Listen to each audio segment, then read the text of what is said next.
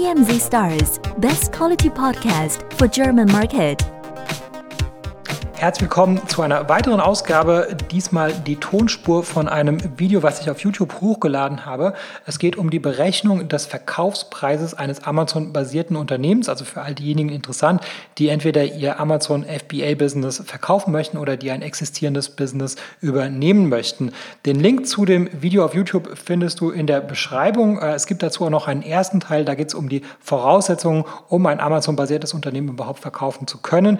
Äh, da gibt es ein paar visuelle Elemente Elemente in diesem Video, deswegen habe ich das nicht in den Podcast reingepackt, aber wenn dich das Thema sehr interessiert, dann äh, findest du den Link zu beiden Videos in der Beschreibung und äh, dann kannst du dir auch beide Videos nochmal anschauen.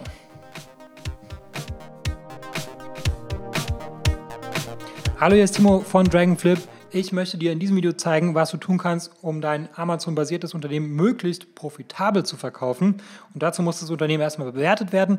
Äh, da gibt es verschiedene Möglichkeiten, das zu tun. Ich sagte mal, wie wir das tun. Wir nehmen den EBIT, aber wir ignorieren das Geschäftsführergehalt, das liegt einfach daran, dass ja bei uns ähm, der neue Eigentümer das Geschäft übernehmen möchte. Also das heißt, es ist nicht passiv, sondern, ähm, also passiv meine ich, dass nur eine Dividende ausgezahlt wird, sondern der neue Eigentümer kümmert sich selber darum oder hat einen Mitarbeiter, der sich darum kümmert. Und äh, deswegen ähm, ist das Geschäftsführergehalt eigentlich immer so ähm, individuell, ähm, kann jeder für sich selber am besten beurteilen. Und das multiplizieren wir dann mit dem Multiple, daraus ergibt sich der Wert des Unternehmens und der Lagerbestand, der wird einfach nur eins zu eins durchgereicht. Ähm, was man tun kann, um das Ergebnis zu verbessern, das weiß jeder Händler selbst am besten. Ich glaube, die interessante Zahl ist hier das Multiple. Dazu habe ich mir jetzt einfach mal angeschaut, was sind so die äh, Multiples bei uns in der Vergangenheit, aber auch international, beispielsweise auf Empire äh, Flippers. Die ähm, haben laut eigener Aussage ein durchschnittliches Multiple von 20 für Amazon-basierte Unternehmen. Das heißt, ähm, ein Monatsmultiple von 18 bis 25 ist, glaube ich, durchaus realistisch. Und die Sachen hier, die wirken sich positiv auf das ähm, Multiple aus. Beispielsweise Rezensionen. Und ich meine jetzt nicht so sehr die incentivierten Rezensionen, falls das noch überhaupt möglich ist, sondern ich meine jetzt die Abwesenheit von negativen Rezensionen, weil das ist für mich immer so ein Signal, wenn ein Listing halt überproportional viele negative Rezensionen hat, dass da noch kein Product Market Fit gegeben ist und ein Produkt, was bei den Kunden nicht gut ankommt, ist halt immer ähm, ein, ein, ein schlechtes Signal für, ein, für einen Käufer.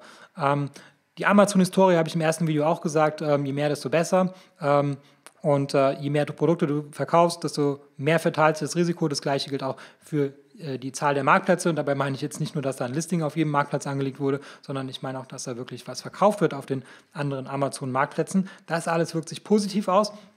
Wenn du ähm, dein Multiple noch mehr steigern möchtest, da musst du dich schon emanzipieren von Amazon. Ähm, der erste Schritt äh, wären wahrscheinlich einfach weitere Marktplätze hinzuzufügen. Noch besser wäre es natürlich, wenn du in der Lage bist, eigenen Traffic außerhalb von Marktplätzen zu generieren. Ähm, und damit meine ich profitabel und wiederholbar. Ich meine jetzt nicht irgendwelche Experimente oder Launches, sondern dass du wirklich ähm, immer also dass man wiederholbar, ja, wie ich schon gesagt habe, Traffic auf den anderen Kanälen, Newsletter, Facebook, Google Shopping etc. Ähm, äh, generieren kannst und auch nicht zu vernachlässigen wäre der Offline-Vertrieb. Das heißt, nehmen wir mal, du verkaufst Nahrungsergänzungsmittel und äh, die verkaufst du auch direkt an Fitnessstudios, dann hast du erstens einen weiteren Vertriebskanal und zweitens, der Vertriebskanal ist gar nicht so leicht nachzumachen, weil die Kontakte zu den Fitnessstudios, die hast du nicht so leicht nachgemacht wie ein Amazon-Listing. Der nächste Punkt ist die Schützbarkeit jedes Mal, wenn man ein Listing hat, dann stellt sich natürlich der Käufer die Frage, kann ich es entweder selber machen, beziehungsweise selbst wenn es der Käufer nicht selber nachmachen möchte, gibt es immer irgendwann mal irgendeinen, der es macht. Jede Arbitragemöglichkeit wird irgendwann mal erkannt äh, und ausgenutzt. Das wollen die Marktplätze so. Das heißt, äh, je schützbarer, desto besser. Das absolute Minimum an Schutz ist der Markenschutz. Alles, was darüber hinausgeht, wäre positiv. Ähm, der Trend ähm, beim Unternehmensverkauf geht es immer um die Erwartung an die Zukunft. Das heißt, ähm, äh, also das heißt, die, die, Vergangenheit ist eigentlich nur so eine Plausibilitätsprüfung. Ähm, das heißt, du zeigst einfach nur, das hat in der Vergangenheit funktioniert, es ist plausibel, dass es in der Zukunft weiter funktionieren wird. Und äh, die Zukunftserwartungen sind aber unterschiedlich, je nachdem, was du machst. Wenn du Zubehör für Faxgeräte verkaufst, dann kann man davon ausgehen, dass es rückläufig ist. Wenn du Springseile verkaufst, dann kann man sagen, die Springseile werden in zehn Jahren wahrscheinlich immer noch verkauft. Ähm, und wenn du jetzt zum Beispiel Hardware-Wallets für Kryptowährungen verkaufst, da gibt es natürlich ein paar Leute, äh, die da ganz besonders positive Erwartungen an die Zukunft haben und entsprechend auch vielleicht bereit sind, mehr zu zahlen. Ähm, der letzte Punkt ist die Professionalität deiner Darstellung und die Reichweite. Und zwar, wir fangen mit einem Exposé an. Das heißt, das Exposé sollte möglichst detailliert sein, ein bisschen nach dem Bikini-Prinzip, so viel zeigen wie möglich und das Wesentliche verdecken. So sollte das sein. Das heißt, zeig ruhig alle Zahlen, äh, sei richtig detailliert in deinem Exposé, weil der ernsthafte Käufer, der hat keine Lust, da irgendwie ähm, zehnmal irgendwelche Rückfragen und Informationen anzufordern. Der möchte gleich auf den ersten Blick sehen, könnte das passen.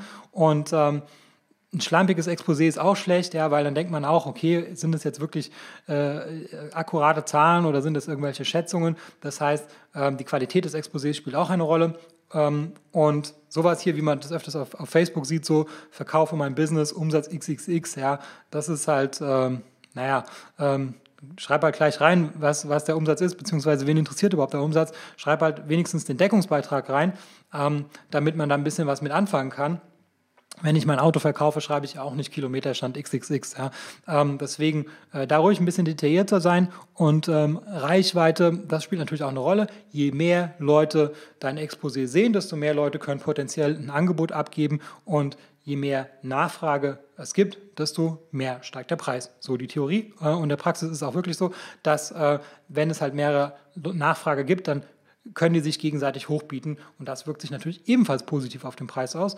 Und äh, ein Weg, sage ich mal ganz uneigennützig, um halt eben diese zusätzliche Reichweite und halt eben ein professionelles Exposé zu bekommen, wäre halt eben ein Marktplatz wie beispielsweise Dragonflip.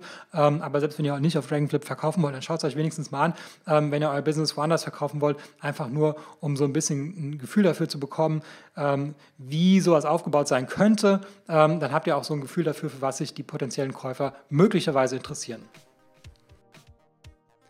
Ich hoffe, diese Episode war für dich hilfreich und konnte dich in deinem Business ein wenig weiterbringen.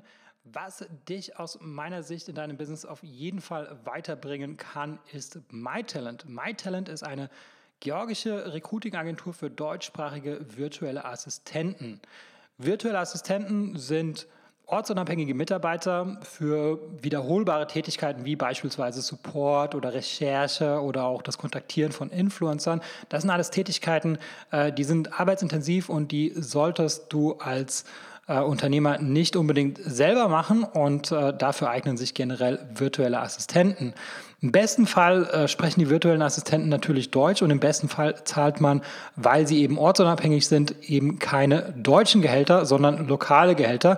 Und äh, dazu haben wir in Georgien vor Ort eine Recruiting-Agentur gegründet und äh, wir rekrutieren dort lokale deutschsprachige Mitarbeiter. Ähm, die lokalen Gehälter, die gehen so ab 2,50 Euro pro Stunde los, kann natürlich auch drüber liegen, je nach Qualifikation, aber ähm, auf jeden Fall profitierst du davon, dass die Lebenshaltungskosten in Georgien Georgien einfach sehr viel niedriger sind als in Deutschland und entsprechend sind natürlich auch die Gehaltserwartungen sehr viel niedriger. Wenn das für dich interessant ist und ich denke, Entlastung ist für jeden Unternehmer interessant, dann besuche uns auf mytalent.io und mach dort ein unverbindliches Gespräch aus.